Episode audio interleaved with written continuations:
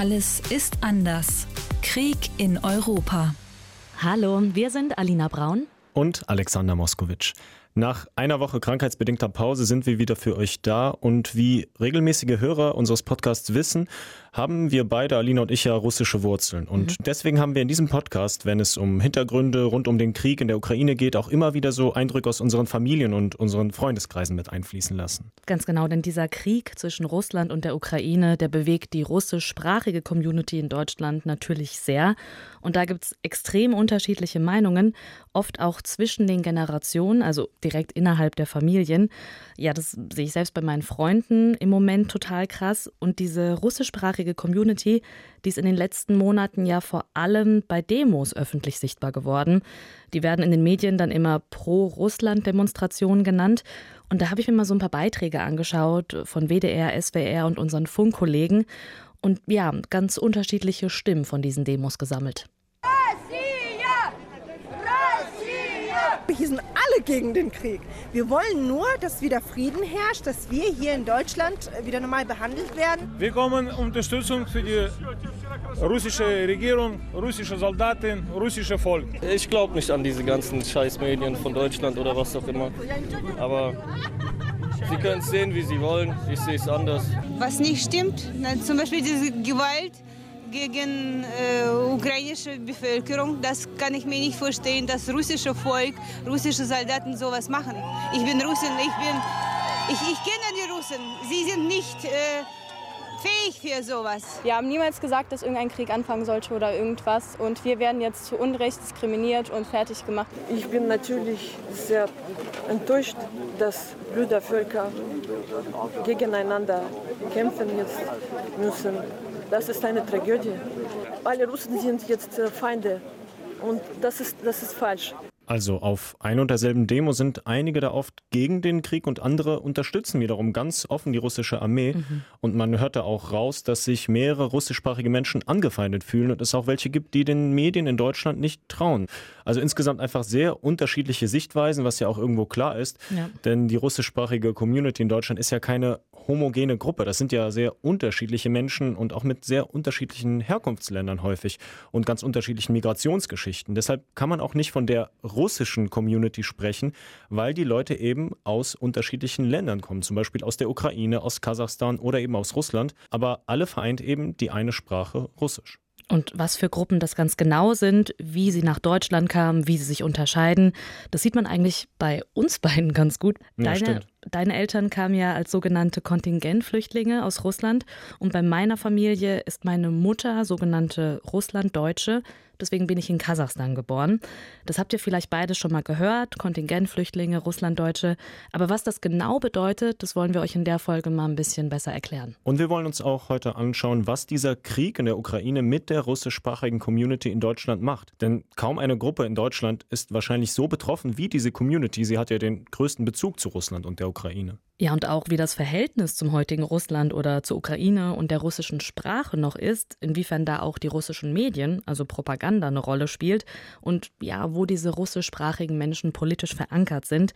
Darum wird es in dieser Folge gehen. Schön, dass ihr zuhört. Bevor wir versuchen zu verstehen, wie die russischsprachige Community in Deutschland so tickt, was sie bewegt, müssen wir erstmal anschauen, wer das überhaupt ist. Und da ist es ganz wichtig zu sagen, Russisch zu sprechen heißt nicht automatisch, dass man aus Russland kommt. Mhm. Das zeigen auch schon ganz klar die Zahlen, wenn man sich die anschaut. Nach Angaben des Statistischen Bundesamtes leben insgesamt knapp 263.000 Staatsbürger der Russischen Föderation in Deutschland. Aber es gibt schätzungsweise 3,5 Millionen Menschen in Deutschland, die Russisch sprechen. Genau, also diese Unterscheidung ist wirklich super wichtig. Ich meine, ich kann ja auch Russisch, zwar nicht perfekt, aber ich würde sagen, ich kann es. Und ich komme eben nicht aus Russland, sondern aus Kasachstan, also der früheren Sowjetunion. Und da sind insgesamt 2,5 Millionen Menschen aus den Nachfolgestaaten der ehemaligen Sowjetunion nach Deutschland gekommen. Die meisten tatsächlich wie ich aus Kasachstan, aber eben auch viele aus Rumänien oder eben auch der Ukraine. Und diese Menschen haben dann wiederum Kinder bekommen, die die russische Sprache dann ja oft auch gelernt haben. Und so kommt man dann insgesamt so grob auf 3,5 Millionen russischsprachige Menschen in Deutschland. So ganz exakt sind die Zahlen nicht. Die kommen vom sogenannten Mikrozensus. Das ist eine jährliche repräsentative Haushaltsbefragung. Und du hast es ja auch schon gesagt, russischsprachige Menschen kamen aus unterschiedlichen Ländern und Gebieten mhm. und auch aus unterschiedlichen Gründen dann nach Deutschland. Wir haben darüber mit dem Migrationsforscher Yannis Panayotidis gesprochen und er hat mal zusammengefasst, welche unterschiedlichen Gruppen zu dieser russischsprachigen Community in Deutschland gehören. Die meisten davon sind Spätaussiedler aus der ehemaligen Sowjetunion, also ähm, Deutsche, ethnische Deutsche mit ähm, oft Familienangehörigen anderer sowjetischer Nationalitäten, die vor allem in den 90er Jahren nach Deutschland gekommen sind. Es gibt weiterhin ähm, jüdische Kontingentflüchtlinge und es gibt schließlich ja ganz unterschiedliche Menschen aus äh, Russland und anderen ähm, Nachfolgerrepubliken der Sowjetunion, die Russisch sprechen und die hier als als Studierende oder als Teil von Heirat Heiratsmigration, Arbeitsmigration und so weiter hergekommen sind. Und zu genau diesen Russlanddeutschen, also den Spätaussiedlern, dazu gehört die Seite meiner Mutter in meiner Familie. Also das ist ja die größte Gruppe der russischsprachigen Community. Und deswegen sind wir überhaupt erst nach Deutschland gekommen.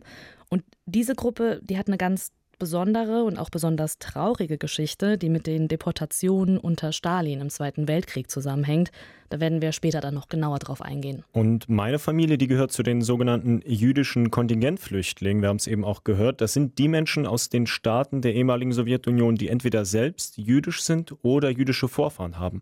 Die konnten dann einen ja, offiziellen Antrag stellen, dass sie in Deutschland aufgenommen werden wollen. Und das haben meine Eltern Anfang der 90er gemacht, meine Oma auch ein Jahr vorher. Mhm. Und sind sozusagen als Flüchtlinge, aber eben mit der vorherigen Zusage, dass sie dauerhaft in Deutschland bleiben können, emigriert. Und das Spannende dabei ist, finde ich, das ist mir auch total aufgefallen, dass diese Gruppe der Russlanddeutschen und die der jüdischen Kontingentflüchtlinge, die kam ja ungefähr gleichzeitig nach Deutschland in den 90ern. Und ich glaube, vielen war und tatsächlich ist heute immer noch nicht ganz klar, dass das total unterschiedliche Migrantengruppen sind. Ja, total. Mir ist das auch erst relativ spät eigentlich bewusst geworden, als mhm. ich mich wirklich aktiv mal damit auseinandergesetzt habe, weil wir haben ja alle immer dieselbe Sprache gesprochen. Also viele Freunde, die ich hatte damals, die auch einen russischsprachigen Hintergrund hatten. Für viele waren wir einfach alle nur die Russen sozusagen. Nur ja. an den Namen ist es mir dann zum Teil aufgefallen. Jüdische Kontingentflüchtlinge haben dann eher einen russischen Nachnamen oder wie ich einen jüdischen Nachnamen. Aber Spätaussiedler, die haben ja häufig dann deutsche Nachnamen aber zum Teil eben russisch klingende Vornamen. Ja, da bin ich ja das allerbeste Beispiel. Braun, äh, ziemlich klassisch bei den Russlanddeutschen. Und bei ganz vielen Spätaussiedlern, das fand ich auch ganz interessant, da war es dann so, dass die Vornamen angepasst wurden, also dann sozusagen eingedeutscht wurden. Ein Bekannter von mir, bei dem war das auch so, der kam auch als Spätaussiedler aus Kasachstan nach Deutschland und der hieß Dimitri, als mhm. er hier ankam, aber die haben dann gesagt, okay, Dimitri gibt's nicht, such dir aus, entweder Dietrich oder Dietmar. Ja, und seitdem heißt er halt Dietmar. Und sowas gab es bei uns uns, bei den jüdischen Kontingentflüchtlingen halt überhaupt nicht. Also da sieht man allein schon bei den Namen ziemlich große Unterschiede bei diesen Migrationsgruppen. Aber es gibt noch mehr Dinge, die sie unterscheiden. Das hat uns der Migrationsforscher Yannis Panayotidis bestätigt. Sie kommen aus, ja, tendenziell aus sehr unterschiedlichen Regionen. Ähm, die Kontingentflüchtlinge überwiegend aus äh, der Ukraine, aus dem europäischen Russland, aus Belarus, dort vor allem aus, ähm, aus Städten während die Spätaussiedler überwiegend aus dem asiatischen Teil Russlands und eben zu einem sehr großen Anteil auch aus Kasachstan und anderen zentralasiatischen Republiken kamen, dort oft eher in äh, ländlichen Gebieten lebten. Das hatte aber eben auch mit der Geschichte dieser Menschen in der Sowjetunion zu tun, weil eben die ähm, Russlanddeutschen im Zweiten Weltkrieg kollektiv ähm, nach Sibirien und Kasachstan deportiert worden waren und sich dann dort auch nach dem Zweiten Weltkrieg angesiedelt haben. Das heißt, wir haben da durchaus unterschiedliche Geschichten. Was allerdings auch wieder eine Gemeinsamkeit ist, ähm, ist die Tatsache, dass beide diese Gruppen von deutschen Staat gewissermaßen als Teil einer historischen Wiedergutmachungsleistung aufgenommen wurden. Also die Spätaussiedler durften nach Deutschland kommen, weil sie eben in der Sowjetunion dieses Deportationsschicksal erlitten hatten, das eine Folge des deutschen Überfalls war. Im Fall der Kontingentflüchtlinge handelte es sich um eine Art indirekte Wiedergutmachung für den Holocaust, der ja nicht zuletzt in großem Maße an den Juden der Sowjetunion begangen wurde. Also viele Unterschiede zwischen diesen beiden Gruppen, aber auch eine große Gemeinsamkeit, wie wir gehört haben, neben der russischen Sprache natürlich. Und dies eben, dass Deutschland diese Menschen aufnahm, um etwas wiedergutzumachen. Im Prinzip die mhm. Gräueltaten im Zweiten Weltkrieg. Zum einen also der Mord an den Juden, der Holocaust. Deswegen wurde ein bestimmtes Kontingent, daher der Name, an Menschen mit jüdischer Herkunft aufgenommen um ihnen im Prinzip eine bessere Zukunft in Deutschland zu bieten. Und auf die Deportation kommen wir bei der Geschichte der Russlanddeutschen gleich nochmal zu sprechen. Genau, und weil das bei diesen beiden Gruppen eben so eine historische Wiedergutmachleistung war, wie Yannis Panayotidis das eben formuliert hat, waren auch bei den Aufnahmebedingungen ganz, ja, ich sag mal, andere Bedingungen, wie man das sonst kennt von Arbeitsmigranten oder auch ähm, Flüchtlingen, Asylsuchenden. Es waren also sehr spezielle und ähm, man sagt auch privilegierte Arrangements, weil eben die Spätaussiedler zum Beispiel gleich die deutsche Staatsangehörigkeit bekamen und die jüdischen Kontingentflüchtlinge immerhin einen unbefristeten Aufenthaltsstatus und ähm, erleichterte Einbürgerungsbedingungen. Ich habe ja zum Beispiel die deutsche Staatsbürgerschaft erst mit acht Jahren bekommen, obwohl ich in Deutschland geboren bin. Hm. Und wenn ich das Leuten erzähle, dann sind viele immer irgendwie verwirrt, weil sie hm. davon ausgehen, dass man in Deutschland die Staatsbürgerschaft automatisch bekommt, wenn man hier geboren ist. Aber es gibt hier kein Geburtsrecht. Also im Gegensatz zu Spätaussiedlerfamilien wie deiner zum Beispiel mussten wir erstmal damals acht Jahre auf den deutschen Pass warten. Das ist auch noch so ein Unterschied zwischen diesen Gruppen. Mhm, und das war mir äh, überhaupt nicht bewusst, ehrlich gesagt. Also ich habe meine Staatsbürgerschaft tatsächlich direkt bekommen, obwohl ich ja nicht in Deutschland geboren bin. Was aber diese beiden Gruppen oft gemeinsam hatten, ähm, das war ich sag mal, die erste Unterbringung, als sie nach Deutschland kam. Das war ganz oft in solchen Übergangslagern, bevor man dann einen Platz in einem Wohnheim oder in Wohnungen bekommen hat. Also die jüdischen Zuwanderer und die vermeintlichen Rückkehrer, also die Russlanddeutschen, die waren da oft wirklich Bett an Bett in sowas wie sehr großen Aufnahmeeinrichtungen. Das waren oft Turnhallen oder sowas. Und das war ganz am Anfang bei meiner Familie auch so. Ich selbst war da noch sehr klein, ich kann mich da nicht aktiv dran zurückerinnern, aber ich habe das ganz oft von meinen Eltern erzählt bekommen. Ja, ich kenne das auch nur so von Fotos aus dem Familienalbum. Ja. Du hast es ja eben schon gesagt, Russlanddeutsche als Rückkehrer, so wurden sie teilweise genannt. Mhm. Aber wie diese Menschen mit deutschem Ursprung überhaupt in Gebieten der ehemaligen Sowjetunion landeten und was es mit dieser Deportation, von der wir jetzt schon gehört haben, genau auf sich hat, das schauen wir uns jetzt mal genauer an. Wenn man so an die Geschichte der Russlanddeutschen denkt, ploppt da zumindest bei mir immer als erstes automatisch ein Name auf, mhm. Katharina die Große, gebürtige Preußin und es war eine russische Kaiserin im 18. Jahrhundert. Ja, das geht mir genauso. Der Name ist sehr präsent bei mir im Kopf und genau das hat uns auch der Migrationsforscher Janis Panayotidis erzählt. Die Geschichte der Russlanddeutschen beginnt üblicherweise mit dem Anwerbemanifest von Katharina der Großen aus dem Jahr 1763, wo sie für das Russische Reich Siedler suchte, die ähm, Gebiete an der Wolga besiedeln würden, um sie für das ähm, Russische Reich zu sichern. Viele dieser Siedler kamen damals aus den deutschen Landen, Deutschland gab es da ja noch nicht, auf der Suche nach, ja, nach Land und nach einem Lebensunterhalt, den sie im verarmten und vom Siebenjährigen Krieg äh, verwüsteten Deutschland so nicht finden konnten. Die haben dort über ein Jahrhundert lang in ziemlicher Autonomie gelebt, haben deutsche Sprache, ihre mitgebrachten religiösen Konfessionen und so weiter gepflegt. Weil diese Menschen eben an der Wolga gelebt haben, wie wir eben gehört haben, wurden sie oft auch Wolgadeutsche genannt. Vielleicht habt ihr diesen Begriff schon mal gehört. Bei mir in der Familie ist der ziemlich oft gefallen. Und das, was dann passiert ist, ist ja schon ziemlich heftig. Die lebten dann dort friedlich, haben niemandem was getan und dann wurde ihnen im Zweiten Weltkrieg genauer gesagt 1941 plötzlich, als eben der deutsch-sowjetische Krieg losging, vorgeworfen, sie seien Spione. Mhm. Also die deutsche Sprache und die deutsche Volkszugehörigkeit, die wurden diesen Menschen, die da ja seit Generationen im Russischen Reich und der späteren Sowjetunion lebten, echt zum Verhängnis. Ja. Da wurden Deutsche auch als Faschisten dann beschimpft und extrem ausgegrenzt. Ja, und schlussendlich genau deswegen auch deportiert. Also ich persönlich kann mir das nur wirklich ganz schwer vorstellen, wie das für meine Urgroßeltern gewesen sein muss. Da kam dann plötzlich ein ähm, Schreiben äh, des Präsidiums des obersten Sowjets der Union der SSR, so hieß es damals genau, zur, ich zitiere, Übersiedlung der Deutschen, die in den Wolga-Rayons lebten. Und es war dann so ein Erlass, mit dem Stalin alle Russlanddeutschen einfach verbannen ließ. Ja, die wurden dann einfach von einem Tag auf den anderen nach Sibirien oder Kasachstan geschickt. Schon heftig. Die Begründung war eben dieser Spionagevorwurf, also eine Kollaboration mit Hitler. Mhm. Und laut Angaben des KGB, also des Geheimdienstes der UdSSR, wurden bis Ende 1941 rund 900.000 Deutsche in der Sowjetunion zwangsweise umgesiedelt und das unter ziemlich menschenunwürdigen Bedingungen. Also die wurden wirklich in Viehwaggons geworfen, ganze Familien mit Kindern und Senioren, die waren dann da wochenlang ja zusammengesperrt, zusammengepresst und vor Ort dann, das berichten Zeitzeugen, war die Versorgung auch super schlecht. Also es gab Hunger und auch Krankheiten. Ich habe mir da auch viele Videos angeschaut von Zeitzeugen, die darüber berichten. Und ähm, ja, das ist schon extrem, was da passiert ist. Mir kamen da wirklich die Tränen, weil ich da natürlich auch persönlich betroffen bin. Und was ich auch wirklich extrem fand, diese Dörfer, in die sie dann mussten, die durften sie auch nicht verlassen. Man musste sich jedes Jahr melden und falls man wegzog, drohte Gefängnis. Und dazu mussten auch noch alle Russlanddeutschen in Arbeitslager. Bis 1964 ja. galt es noch.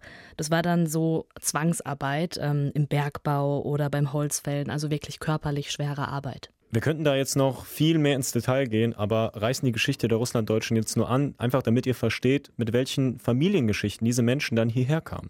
Und weil der Ursprung dieser furchtbaren Deportation eben der deutsch-sowjetische Krieg war, fühlte sich Deutschland verantwortlich und nahm diese Menschen dann in den 90ern wieder auf, wie wir erzählt haben. Ja, die Sache ist halt nur, wenn man jahrhundertelang sozusagen komplett abgegrenzt ist von der Außenwelt und bestimmte Dialekte und Religionen für sich pflegt und sich dann mit der russischen Sprache und den Traditionen und Lebensweisen der ehemaligen Sowjetunion das Ganze vermischt, dann ähm, ist natürlich eine ganz neue Kultur da plötzlich da, eine ganz eigene Sprache, eine ganz eigene Lebensweise.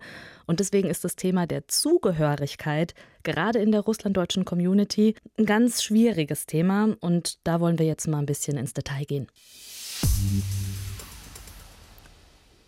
Auch zu dem Thema hat der Migrationsforscher Yannis Panayotidis viele Umfragen und Studien gemacht und Russlanddeutsche auch einfach gefragt, ob sie sich eher russisch oder eben deutsch fühlen, mhm. ob sie sich überhaupt zugehörig fühlen. Und da ist es sehr spannend, dass es so große Unterschiede zwischen den Generationen gibt. Also für die ältere Generation, die sowohl in der Sowjetunion als auch in Deutschland gelebt haben, für die ist diese Nichtzugehörigkeit, äh, doppelte Fremdheit, wie man das auch nennt, sehr prägend tatsächlich. Dort waren wir die Deutschen, hier sind wir die Russen. Das wird tendenziell weniger. Was jetzt aktuell ein bisschen wichtiger wird, weil äh, im Zusammenhang mit dem aktuellen Krieg und mit den auch damit verbundenen ja, Verdächtigungen gegenüber ähm, Russlanddeutschen sich jetzt dann auf einmal doch wieder manche eher so in diese Ecke gedrängt fühlen, jetzt dann doch wieder die Russen zu sein, die sie gar nicht ähm, sein wollten. In der zweiten Generation ist das, ähm, soweit ich das aus meiner Forschung kenne, tatsächlich noch ein bisschen anders. Da steht eigentlich die Zugehörigkeit oder die, das Selbstverständnis als Deutsche nicht wirklich in Frage, weil die halt hier geboren, aufgewachsen sind, akzentfrei Deutsch sprechen. Die sehen sich dann aber zum Teil durchaus auch als Russen und dann gar nicht mal als Russlanddeutsche, sondern wirklich als Russen. Die sind dann sozusagen nicht doppelt fremd, sondern halt ähm, doppelt zugehörig und in einer relativ komfortablen Position damit. Ja, ich muss sagen, das ist bei mir tatsächlich so. Also ich fühle mich nicht nur deutsch, sondern irgendwie so ein bisschen deutsch, aber auch ein bisschen russisch. Und je nachdem auch in welchem Kontext und mit wem ich gerade zusammen bin. Ich weiß nicht, ist das bei dir auch so, Alex, dass irgendwie beides so in einem drin steckt? Ja, das ist auf jeden Fall ein schwieriges Thema. Ich finde das nicht so einfach. Natürlich fühle ich mich Deutschland total zugehörig. Ich bin hier geboren, aufgewachsen, habe einen deutschen Pass. Also ich bin Deutscher. Aber gleichzeitig habe ich auch halt auch diese Verbundenheit zur russischen Sprache und Kultur. Gar nicht mal so sehr zum Land, Russland an sich, weil ich ja da auch nie länger gelebt habe. Mhm. Und das kommt halt irgendwie mehr so durch die Kindheit, durch die Familie, dass man einfach anders aufgewachsen ist. Zu Hause mit der russischen Kultur und außerhalb dann eben alles, was deutsch war.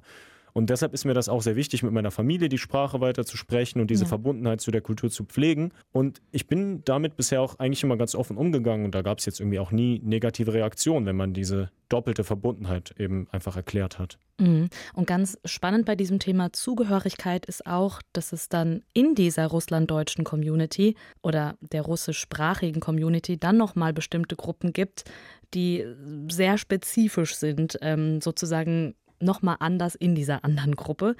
Ähm, da finde ich ganz spannend, das war mir vorher auch nicht so klar, dass circa 10 Prozent der Russlanddeutschen, die jetzt in Deutschland leben, Mennoniten sind. Das ist so eine protestantische Freikirche, habt ihr vielleicht schon mal gehört. Und auch diese Menschen sind dem Ruf Katharina der Großen gefolgt und wurden dann durch Stalin nach Sibirien deportiert.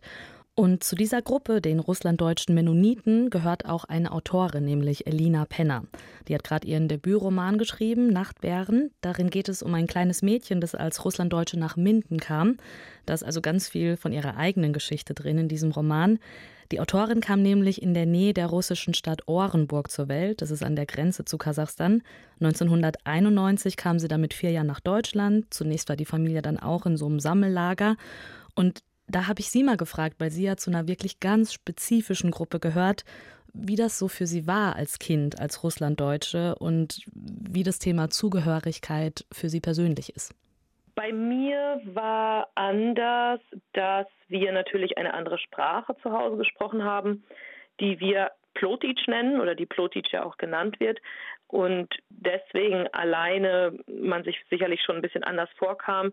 Ich weiß ganz genau, dass zum Beispiel so Dinge wie Spaghetti und äh, vielleicht auch Pizza, aber vor allen Dingen Spaghetti war so ein Ding, dass ich nach Hause gekommen bin und gerne mal Nudeln gehabt hätte. Denn äh, wenn es Nudeln bei uns vorher gab, dann vielleicht Glasnudelsalat. Aber ansonsten ist es bei mir ganz, ganz lange so ein Ding gewesen, dass ich mich ja auch nicht als Russlanddeutsch gesehen habe, wenn überhaupt Aussiedlerin. Und wir waren halt immer einfach Plotice. Ne? Also das war ja bei uns so diese Unterscheidung. Und als plotische Menschen standen wir sowieso komplett dazwischen. Also nicht nur Russisch in Deutschland, sondern Deutsch in Russland, sondern halt auch hier was ganz anderes und da was ganz anderes. Ne? Also das war immer so eine kleine Minigruppe innerhalb der Minigruppe. Und äh, dieser Glasnudelsalat, falls ihr euch wundert, den kenne ich auch sehr gut aus meiner Familie. Der heißt Funchosa, so ein ganz äh, typisches Gericht aus Ländern der ehemaligen Sowjetunion. Und ich finde es einfach so witzig, wenn man an Zugehörigkeit und Kindheit denkt, dass dann so automatisch das Thema, ja, welche Gerichte, welches Essen gab es auf dem Tisch aufkommt. Ja, auch bei uns in der Familie war das immer so ein Punkt, wo man klar, ganz klar die russischen Wurzeln sieht. Also Teigtaschen, Pilmeni, ja. Salat, Olivier, Silotka, Patschube und so weiter. Auch wenn das jetzt nicht alles meine super Lieblingsgerichte immer waren, aber es gehört halt irgendwie einfach dazu, vor allem zu Familienfesten oder an Feiertagen. Voll. Und Blinis zum Frühstück, also so russische Krebs mm. sozusagen, die sind bei uns super wichtig. Ja, und was für mich da gerade ganz neu war bei den Erzählungen der Autorin Elina Penner, ähm, war das Thema Plotitsch. Also den russlanddeutschen Dialekt, den kenne ich. Den sprechen meine Großeltern noch total. Mein Uropa, der hat den richtig extrem gesprochen. Ähm, da habe ich sogar mal so eine linguistische Arbeit drüber geschrieben, weil ich das so spannend fand, ähm, weil es wirklich einen wolgadeutschen Dialekt gibt, eine Mischung aus ähm, einem hessischen und einem rein fränkischen Dialekt, der sich dann selbstständig gemacht hat und über die Jahrhunderte dann da abgeschnitten sozusagen konserviert wurde. Und ähm, ja, meine Großeltern, die, die sagen so Sachen wie Du Hive steht einer, also da drüben steht einer. Nicht so ganz extrem, aber es kommt immer wieder raus und ähm, ja, das finde ich total spannend, dass es sowas heute noch gibt. Ja, das ist super spannend, aber für mich zum Beispiel total fremd, weil meine Familie ja keine deutschen Wurzeln hat und ich finde das echt interessant. Elina Penner, die wir eben gehört haben, die hat auch gemeint, dass dieser russlanddeutsche Dialekt, der sei dann nochmal etwas ganz anderes als dieses Plotdeutsche, von mhm. dem sie ja gesprochen hat. Das hat sie uns dann nochmal erklären müssen, weil wir das beide wirklich nicht kannten. Plotitsch ist vor allen Dingen bekannt als Sprache der Russland-Mennoniten oder allgemein der Mennoniten. Auf Englisch heißt es auch Low Mennonite German und ist zum Beispiel auch in Kanada und in den USA einfach wirklich ein Begriff. Also die Leute kennen das einfach mehr als hier. Und Plotitsch wird ein bisschen diskutiert, ob das jetzt eine eigene Sprache ist, ob das ein niederdeutscher äh, Dialekt oder eine Varietät ist. Und die Sprache erinnert vor allen Dingen an Flämisch. Also ich war kürzlich in Brüssel und muss sagen, dass die ganzen Straßenschilder noch viel mehr als Holländisch mich tatsächlich ans Plotice erinnern.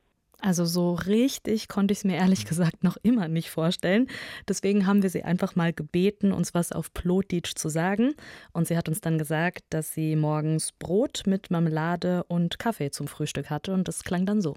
Sendekse Morris, Hot wie Brot mit Vrän und ähm, deuten Kaffee trinken. Und da ist mir einfach direkt aufgefallen, dieses Vren. Da habe ich direkt gefragt, ob das aus dem Russischen kommt, also eine Adaption aus dem Russischen ist, was tatsächlich der Fall ist. Und äh, das hat sie mir dann so erklärt. Das Lustige ist für dich, als jemand, der Russisch kann, ist natürlich, dass es dann immer diese Leihwörter gibt. Ne? Und für die Russland-Mennoniten ist es dann das Russische gewesen. Und dann haben wir zum Beispiel Wörter genommen, äh, wie Varenje. Varenje, ne, ist Marmelade. Und äh, dann macht man daraus Vren. weil es halt kein Wort gab im Plotitschen und dann machst du daraus Vreng, dann plotitschst du es ein. Ja, so ähnlich kenne ich das auch, dass man dann an russische Wörter deutsche Endungen macht oder zum Beispiel andersherum irgendwie anmeldovalsja oder so, wenn man irgendwie im Russischen fragt, ob man sich schon irgendwo angemeldet hat, weil es gibt einfach kein so perfektes Wort im Russischen. Aber das passiert ja wahrscheinlich überall, wo zwei Sprachen gesprochen werden. Ja, ja, ja. Das war auf jeden Fall ein kurzer linguistischer Exkurs. Tatsache ist, dass dieses Plotdütsche und zum Teil auch der russlanddeutsche Dialekt einfach anders klingen. Ja. Und das ist auch mit einer der Gründe, das zeigen auch Studien, dass sich die älteren Generationen, als sie nach Deutschland kamen, nicht wirklich zugehörig gefühlt haben. Es gab und gibt ja auch richtige russlanddeutsche Communities, zum Beispiel in La in Baden-Württemberg, wo diese Menschen eben ziemlich unter sich geblieben sind über all die Jahre. Ja, was ja für das Thema Integration nicht gerade ideal sein kann, wenn man sich da so abschottet. Und wie es um die bestellt ist, das wollen wir uns jetzt im nächsten Teil anschauen. Zum Thema Integration der russischsprachigen Community ist es natürlich wichtig, ob und welche Art von Arbeit die Menschen hier gefunden haben. Mhm. Und da hat sich in den letzten Jahren und Jahrzehnten echt viel getan, hat uns der Migrationsforscher Yannis Panagiotides erzählt. Auf dem Arbeitsmarkt ist es so, dass die Russlanddeutschen in den 90er Jahren als, als Problemfall galten. Kam ja in ziemlich kurzer Zeit, in ziemlich großer Zahl hier in Deutschland an kamen ja nur schwer auf dem damals ja ziemlich problematischen Arbeitsmarkt unter. Das hat sich dann doch in den, insbesondere seit den Nullerjahren, sehr stark gebessert. Also da kann man wirklich sehen, wie der Arbeitslosenanteil aus dem zweistelligen Bereich in den letzten Jahren eigentlich fast auf dem Niveau der Bevölkerung ohne Migrationshintergrund ankam. Fakt ist aber, dass tatsächlich ähm, dieses Jobwunder in Anführungszeichen nicht unbedingt mit sehr guten Jobs erreicht wurde, sondern eben oft in ja, Jobs in, in der beispielsweise in der Lagerlogistik, auf dem Bau, in der Produktion. Bei den Frauen ist der Anteil der, der geringfügig Beschäftigten der ist sehr hoch. Das sind dann auch so typische Situationen, die man aus dem Alltag, wenn man, wenn man in einer Region lebt, wo es viele Russlanddeutsche gibt, kennt. Die arbeiten dann an der Supermarktkasse, die arbeiten dann in der Gebäudereinigung. Oft unter Qualifikation, weil tatsächlich ähm, diejenigen, die mit Diplom ankamen, diese meist nicht anerkannt bekamen. Das war wirklich ganz genauso bei meinen Eltern. Also die Diplome, die wurden einfach nicht anerkannt. Meine Mutter ist eigentlich studierte Lehrerin, mein Vater Ingenieur. Jetzt arbeiten sie als Bürokauffrau und Lagerist, also wirklich komplett unter ihren Qualifikationen. Ja, same. Also der Berufsabschluss von meinem Vater und der Uniabschluss von meiner Mutter, die wurden ja auch nicht anerkannt. Aber ich glaube, sie haben das auch ehrlich gesagt gar nicht erwartet. Die mhm. haben das dann eher als Neuanfang gesehen und ja, sich dann auch relativ schnell selbstständig gemacht. Mhm. Das ist spannend, dass du das sagst, weil mir auch die Schriftstellerin Elina Penner sowas ähnliches gesagt hat, weil wohl für mennonitische Familien die Ankunft nach Deutschland karrieremäßig kein Downgrade war, sondern eher sowas wie eine große Chance. Bei uns war das ja andersrum, weil sie ja in der Sowjetunion keinen Zugang zu Universitäten hatten. Also ich komme ja, wie gesagt, aus einer plotitschen Familie, aus einer mennonitischen Familie, die eher davon geprägt sind, Selbstversorger zu sein, ähm, aus dem südlichen Ural kommen. Und es war eine sehr, sehr große Ausnahme, wenn es irgendjemand auf ein Institut oder auf eine Universität geschafft hat. Wenn man das hätte haben wollen, dann hätte man zum Beispiel gewisse Sachen mitmachen müssen. Also man hätte vielleicht ein bisschen parteifreundlicher agieren sollen. Man hätte nicht mehr in die Kirche gehen können. Das war dann in, innerhalb unserer Community nicht denkbar für viele. Und bei uns war es halt genau andersrum. Die Leute kamen hier in Deutschland an und konnten endlich mal eine gute Ausbildung machen und konnten ihre Kinder endlich auf eine Uni schicken. Für euch dann noch zur Erklärung, in der Sowjetunion wurde Religionsausübung zeitweise verboten und stark eingeschränkt. Vom ja. sowjetischen Staat wurde der Atheismus vorgegeben, im Prinzip also kein Glaube. Zum Beispiel gab es Gesetze gegen das öffentliche Singen von religiösen Liedern und sowas. Und für sehr gläubige Familien war das nach der Ausreise nach Deutschland also auch endlich die Möglichkeit, hier den Glauben frei ausleben zu können. Mhm. Und was da auch noch wichtig ist beim Thema Integration und auch spannend sich mal anzuschauen, ist, welche Medien konsumiert werden von der russischsprachigen Community. Also ob da wirklich viel russisches Fernsehen dabei ist oder nicht. Da haben wir ja schon in mehreren Folgen immer wieder drüber erzählt, dass natürlich im russischen Fernsehen, im Staatsfernsehen Propaganda läuft. Und bei meinen Eltern zum Beispiel, ähm, da läuft medientechnisch beides, also russisches und deutsches Fernsehen. Und damit zähle ich laut dem Migrationsforscher Yannis Panayotidis auch zur Mehrheit. Es ist ungefähr über ein Viertel laut Umfragen, die, die tatsächlich nur oder überwiegend russisches Fernsehen konsumieren. Demgegenüber steht ein ja, ähnlich großer Anteil von solchen, die, die angeben, nur deutsches Fernsehen zu konsumieren. Und es gibt relativ viele dazwischen, die so beides tendenziell konsumieren. Das ist ähm, in vielen Fällen sicherlich eine Generationenfrage, eben aus diesem Grund, dass die ältere Generation halt Russisch spricht und zwar auch besser Russisch spricht als Deutsch und die jüngere Generation besser Deutsch spricht als Russisch. Der Medienkonsum hat damit ähm, natürlich zu tun. Und der wirkt sich auch aus. Die Eltern, die das russische Fernsehen schauen, unterstützen eher den Krieg. Die Kinder, die dieses russische Fernsehen nicht schauen, sind eher dagegen. Das hat auf jeden Fall mit Medienkonsum und damit in letzter Konsequenz auch mit Sprachkompetenz zu tun. Bei meiner Familie ist es auf jeden Fall auch so, dass zumindest früher viel russisches Fernsehen geschaut wurde, vor allem mhm. Filme und sowas. Deutsche Medien und äh, sowas wie Tagesschau und sowas, das habe ich wirklich erst richtig kennengelernt, als ich dann mal einen eigenen Fernseher hatte oder mich dann bewusst damit auseinandergesetzt habe, in der Schule zum Beispiel. Und russische Medien spielen heute immer noch eine große Rolle, aber mittlerweile halt eher die kritischen, die oppositionellen, die es eigentlich ja nur noch bei YouTube gibt. Alles ja. andere ist ja eine reine Propagandashow, wie wir schon häufiger hier gesagt haben. Ja, aber ich denke, da ist es auch wichtig zu betonen, dass nicht jeder, der tatsächlich diese staatlichen russischen Nachrichten zu Hause empfangen kann und sich ab und zu mal anschaut, dann automatisch das auch glaubt, was er da sieht. Ähm, weil es gibt ja, wie man bei meinen und deinen Eltern sehen kann, viele in der russischsprachigen Community, die da trotzdem einen sehr kritischen Blick drauf haben. Und, Auf jeden Fall. Ja, und das finde ich wichtig zu betonen, dass da nicht alle so automatisch drauf reinfallen. Genau das hat uns auch Wladimir Kamina bestätigt, der Schriftsteller, der in Moskau geboren wurde, den kennt ihr vielleicht. Ähm, der wird so als der bekannteste Russe Deutschlands gehandelt. Besonders berühmt wurde er durch seinen Roman Russendisco.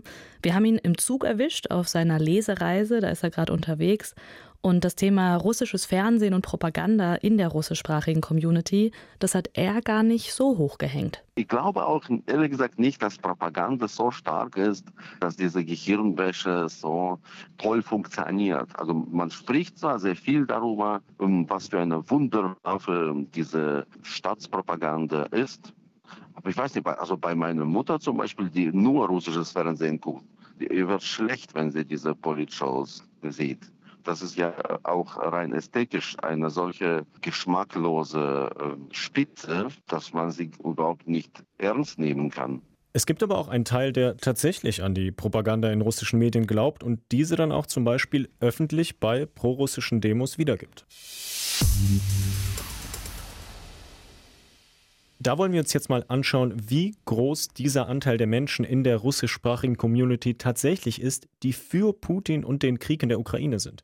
Das konnte der Migrationsforscher Yannis Panayotidis ganz gut für uns runterbrechen. Es gab beispielsweise eine Umfrage des Deutschen Zentrums für Integrations- und Migrationsforschung oder verschiedene Bevölkerungsgruppen, darunter auch äh, Menschen aus der ehemaligen Sowjetunion, wie sie ja, zu dem Krieg stehen und was für Maßnahmen sie dagegen beispielsweise unterstützen.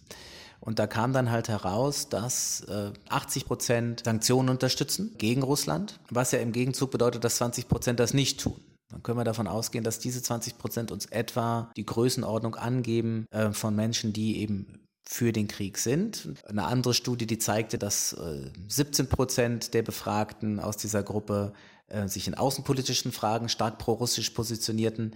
Keine Mehrheit, aber doch schon eine, ein Sechstel bis ein Viertel doch durchaus substanzielle Minderheit. Also das sind Hunderttausende Menschen. Hm, also schon nicht gerade wenige Menschen, die innerhalb dieser Community so ticken, aber eben trotzdem, und das muss man betonen, eine Minderheit. Die Mehrheit ist tatsächlich gegen den Krieg. Das Problem bei der ganzen Sache ist aber, dass gerade diese Minderheit eben in den Bildern von prorussischen Demos immer wieder zu sehen ist und dadurch, das hat uns auch Wladimir Kamina so bestätigt, ist ein total falsches Bild entstanden. Also normale Menschen haben nie für Schlagzeilen gesorgt. Ich weiß von meiner Tochter, die wochenlang auf dem Bahnhof in Berlin volontierte, dass sie da nie irgendwelche Fernsehteams hatten. Da waren fast nur Russen, die diese ukrainischen Geflüchteten aufnahmen. Also die, die Menschen fühlen sich in, in falsche Schublade äh, gesteckt, weil sie sind gar nicht für Putin, sie verurteilen diesen Krieg, werden aber durch die Fernsehbilder eben ja, in eine komische Situation gebracht. Und auch die Autorin Elina Penner hat uns genau zu dieser medialen Darstellung, spezifisch bei Russlanddeutschen, gesagt, dass das auch schon vor dem Krieg in der Ukraine so war, dass ein Bild in der Öffentlichkeit über eine Minderheit der russlanddeutschen Community gezeichnet wurde und viele glaubten, Russlanddeutsche würden allgemein alle so ticken gibt halt diese Artikel, die dann so immer pünktlich zur Wahl, dann entweder zur, zur AfD halt in die Richtung gehen. Dann war natürlich jetzt Corona, war ein gefundenes Fressen, dass man dann immer sich irgendwie vor einen Mixmarkt gestellt hat und Leute gesucht hat, die nicht an Corona geglaubt haben. Und wenn Russlanddeutsche über Jahre immer nur in den Medien gezeigt wurden im Kontext von russlandtreue Menschen oder halt Menschen, die alles glauben und dies nicht tun und das nicht tun. Die meisten anderen haben ja genau das gemacht, was ihnen ja gesagt wurde. Sie sollen leise sein und sie sollen sich integrieren. Und das haben sie gemacht. Für euch da ganz kurz zur Erklärung, dieser Mixmarkt, von dem sie da spricht, den kennen vielleicht einige von euch schon. Das ist einfach so ein russischer Laden. Da gehen meine Eltern auch ganz gerne einkaufen. Und wenn Journalisten spezifisch Aussagen von Menschen aus der russischsprachigen Community wollen, dann gehen sie eben gerne genau dahin. Es fehlt vor allem vielleicht an positiven Berichten über die Community, zum Beispiel die vielen Kultur- und Musikvereine und sowas. Wir schauen halt eher öfter hin, wenn irgendwas nicht läuft. Und ja. das liegt leider wahrscheinlich in der Natur der Sache. Aber klar, man will ja auch wissen, was Menschen mit Bezug zu den Ländern wie Ukraine und Russland über diesen Krieg denken. Aber ob das so sinnvoll ist, darüber lässt sich auf jeden Fall streiten. Die russlanddeutsche Autorin Elina Penner, die findet das auf jeden Fall nervig. Und dann war es halt so dieses Ding, und das habe ich dann quasi mit meinen muslimischen Freunden besprochen. Ich so, damn, jetzt weiß ich, wie ihr euch fühlt. Nach jedem Terror, nach jeder Terrorattacke der letzten Jahrzehnte wurde dann ja auch immer gesagt, ihr müsst euch was positionieren, ihr müsst was sagen. Und dann hatte nämlich irgendwann mal, ich weiß es noch, ähm, eine Frau auch in einem Interview gesagt, sie so, ich muss mich nicht gegen Terror positionieren. Es sollte allen klar sein, dass ich als regulärer Mensch gegen Terror bin. Hm, und bei diesem Auffordern zum Positionieren, da sind wir ja schon beim Thema Umgang der deutschen Community mit der russisch sprechenden Community. Und da, das merke ich auch immer wieder, wird einfach super viel zusammengeworfen, egal ob jüdische Kontingentflüchtlinge, Russlanddeutsche, egal ob aus Kasachstan, Kirgisistan und so weiter, das sind eben alles die Russen. Und mhm. Ich glaube, da fehlt einfach das Wissen und vor allem aber auch die Kommunikation, dass man einfach mal mehr miteinander spricht. Und das hat uns die Autorin Elina Penner auch gesagt und da hat sie von einer ziemlich bezeichnenden Situation berichtet. Das Ding ist, ich hatte zum Beispiel auch auf einer Lesung eine Frau, die zu mir meinte, ob denn mein Roman ihr einen guten Einblick geben würde in ihre russlanddeutschen Nachbarn. Und dann habe ich zu ihr gesagt, naja, oder sie reden halt einfach mit denen. Einfach mal offen reden würde da ganz oft helfen, ja, wahrscheinlich total. vor allem ja. auch gegen Vorurteile. Da haben wir ja schon bei der Collage ganz am Anfang mit den ganz vielen Tönen von den Demos gehört, dass sich einige Menschen der russischsprachigen Community diskriminiert fühlen. Diesen Vorwurf nennt man auch Russophobie. Und im letzten Teil beschäftigen wir uns jetzt damit ausführlich. Ja, und auch bei dem Thema haben wir wieder auf die Forschung und den Einblick vom Migrationsforscher Yannis Panayotidis gehofft, um diese Frage klar zu beantworten. Gibt es eine Russophobie? Ist die belegbar? Ist dieser Vorwurf gerechtfertigt? Aber eine ganz klare Antwort, die konnte er uns leider nicht geben. Das Thema der Russophobie, der angeblichen Russophobie, ist tatsächlich ein schwieriges, weil es auf der einen Seite schon so ist, dass es Ressentiments gegen Russen und auch allgemeiner gegen Slawen oder Osteuropäer in Deutschland gibt, und zwar schon lange gibt, und dass die Russlanddeutschen, insbesondere als sie in Deutschland ankamen in den 90er Jahren, diese Ressentiments auch zu spüren bekommen haben ähm, Stereotype gegenüber Russen, saufend, gewalttätig im Fall der Männer und ähm, ja, was weiß ich, sexuell freizügig im Fall der Frauen. Und diese Stereotype sind auch nicht so weggegangen, wie ich mit Kollegen in Studien auch in den letzten Jahren gefunden habe. Es ist ebenfalls so, dass es seit Beginn des, des Krieges in der Ukraine durchaus auch dokumentierte Fälle von ähm, zumindest verbalen Übergriffen auf ähm, russischsprachige Menschen gibt. Und gleichzeitig gibt es eben dieses Propagandaslogan der Russophobie, der eben von, von russischer Seite, von Kreml-Seite durchaus gepusht wird. Und da werden dann eben auch Angriffe, Vorfälle, was auch immer, erfunden oder aufgebauscht und in sozialen Medien in einer Art und Weise verbreitet, die dann eben dieser, dieser, dieser Stimmung und dieser Verunsicherung weiteren Vorschub leistet. Ja. Das macht es eben so schwierig, das Thema wirklich abschließend zu beurteilen. Also, dass es flächendeckende Russophobie in Deutschland geben soll, das ist mit großer Sicherheit Teil der russischen Propaganda. Das muss man sich auch mal vor Augen halten. Mhm. Gleichzeitig gab es, wie wir von Janis gehört haben, aber auch tatsächlich Anfeindungen gegen Russen in Deutschland, vereinzelt auch Übergriffe. Es gab zum Beispiel den Fall in Oberhausen, da wurde bei einem russischen Supermarkt, da wurden die Scheiben eingeschlagen und der wurde beschmiert mit Farbe. Viele andere Anfeindungen passieren anscheinend dann eher im Zwischenmenschlichen, die werden dann allerdings auch nicht angezeigt häufig. Und das Absurde dabei ist, dass zum Teil auch Ukrainer angefeindet ja, werden. Das habe ich zum Beispiel auch mitbekommen, weil sie ja auch ganz häufig Russisch sprechen. Aber die Menschen können das nicht auseinanderhalten und sie halten die dann eben für Russen. Und das mit den Fake News, was wir eben von Yannis Panayotidis gehört haben, die dann so bei Social Media rumgeschickt werden, das haben wir beide ja auch schon mitbekommen, ne? Auf jeden Fall, zum Beispiel in so pro-russischen Telegram-Gruppen, mhm. in denen ich zum Teil mitlese für Recherchen. Da habe ich dann auch gesehen, dass da Fake News über angebliche Anfeindungen verbreitet werden. Und das ist ja auch schwierig, weil dann gehen ja wieder dadurch wirkliche Anfeindungen unter sozusagen. Mhm. Und was eben auch angerissen wurde und was ja auch mit diesen Anfeindungen zusammenhängt, ist das Thema Klischees, Vorurteile, die sich bis heute noch hartnäckig gehalten haben. Und diese Klischees, die empfindet auch der Autor Wladimir Kamina, der ja auch mit diesen Klischees eigentlich spielt in seinen Büchern persönlich total verletzend, das hat er uns gesagt. Ich trinke ja kein Wodka, ich spiele auch kein Balalaika und springe nicht auf den Tisch. Ich habe auch keine geheimnisvolle russische Seele. Irgendwann mal habe ich festgestellt, es macht einfach keinen Sinn, gegen die Klischees äh, äh, anzukämpfen. Die Welt ist einfach zu unübersichtlich, zu divers. Also jeder Mensch ist anders. Um überhaupt diese Welt irgendwie einschätzen zu können, brauchen Menschen diese Klischees. Und wir haben jetzt tatsächlich die Situation, wo das Russen-Klischee äh, bröckelt. Also früher war, war der Russe äh, zwar ein geheimnisvoller, aber schon irgendwie freundlicher Typ. Und jetzt, durch den Krieg, mh, hm, kommt ein anderes Bild zustande. Und ähm, also ein, ein gewisser Ekel ja, kann durchaus mh, hm, mit diesem neuen Russenbild ja, zusammenkommen. Ja. Also doch eine ablehnende Haltung, die teilweise durch den Krieg jetzt entsteht oder eben verstärkt wird. Und das kann er vor allem nicht verstehen, weil es ja aus seiner Sicht nicht der Krieg der Russen ist, sondern im Kern Putins Krieg. Ja, das ist, das ist auch erstaunlich. Eigentlich, man sagt ja, dass das der Krieg ist, der von einem Mann entfesselt wurde. Also der Krieg eines Mannes, wie überhaupt ein einziger Mann so viele Menschen so dauerhaft äh, beschädigen kann in ihrem Ruf, ja, in ihrem Erscheinungsbild. Das ist schon unglaublich. Ja, das finde ich auch unglaublich. Also der Krieg eines Mannes schädigt da den Ruf einer ganzen Community, für einige Menschen zumindest. Und dieser Krieg macht auch die Beziehungen innerhalb dieser Community teilweise schwieriger. Also wir haben ja schon gehört, dass besonders die Menschen, die russische Propagandamedien konsumieren, eher für Putin und für diesen Krieg in der Ukraine sind. Und dem gegenüber stehen eben ablehnende, kritische Menschen und die sind eigentlich die Mehrheit. Das heißt also, das sind wie so Lager jetzt innerhalb dieser Community, die sich gegenüberstehen.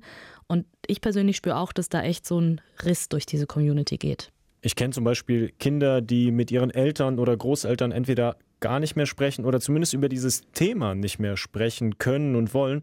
Das ist auf jeden Fall schwierig in der Community. Das sehe ich in meinem Freundes- und Bekanntenkreis. Der Vater von einem Freund von mir, der ist zum Beispiel richtig krasser Putin-Anhänger. Der mhm. findet alles richtig gut, was Putin macht und der Freund, ja, der weiß überhaupt nicht mehr, wo er da ansetzen soll. Und das sind leider keine Einzelfälle. Dieser Riss innerhalb dieser Community, innerhalb der Familien, den hat uns auch Yannis Panagiotidis bestätigt. Der hat sich ja schon äh, seit 2014, seit dem Beginn des Krieges im Donbass und der Krim-Annexion eigentlich schon abgezeichnet. So die Trennung zwischen, nennen wir es Putin-Verstehern und Putin-Gegnern. Das ist jetzt halt durch diesen Krieg eben noch mal stärker geworden. Und da wird sich zeigen, ob das wirklich nachhaltige Schäden anrichtet oder ob da das getan wird, was eigentlich schon 2014 oft die Strategie war, nämlich im Zweifel einfach lieber nicht über die Dinge zu reden, um die Einheit der Familie, um die Einheit der Community nicht zu gefährden. Wir haben euch jetzt in dieser etwas längeren Folge versucht, ein Bild davon zu geben, wer die russischsprachige Community in Deutschland überhaupt ist, die Ursprünge, das Zugehörigkeitsgefühl, der Medienkonsum und vor allem wollten wir euch auch zeigen, wie sich der Krieg in der Ukraine auf diese Community auswirkt. Und ja, gerade an dir und mir, Alina, mit unseren ganz unterschiedlichen Hintergründen als Russlanddeutsche und eben als Kontingentflüchtlinge, sieht man ja ganz gut, dass man Menschen, nur weil sie Russisch sprechen, wirklich nicht in einen Topf werfen kann. Ja, mhm. Zumal viele von ihnen ja auch einen Bezug zur Ukraine haben oder dort herkommen. Und das ist ja eine extrem heterogene Gruppe. Und Bilder von Pro-Russland-Demos zeigen eben nicht die Mehrheit dieser Gruppe. Und wenn euch dieses Thema rund um die russischsprachige Community und die postsowjetische Identität noch mehr interessiert, dann hört doch gern mal in die letzte Ausgabe des Podcasts SWR Aktuell Mondial rein mit unserer lieben Kollegin Svetlana Magasova.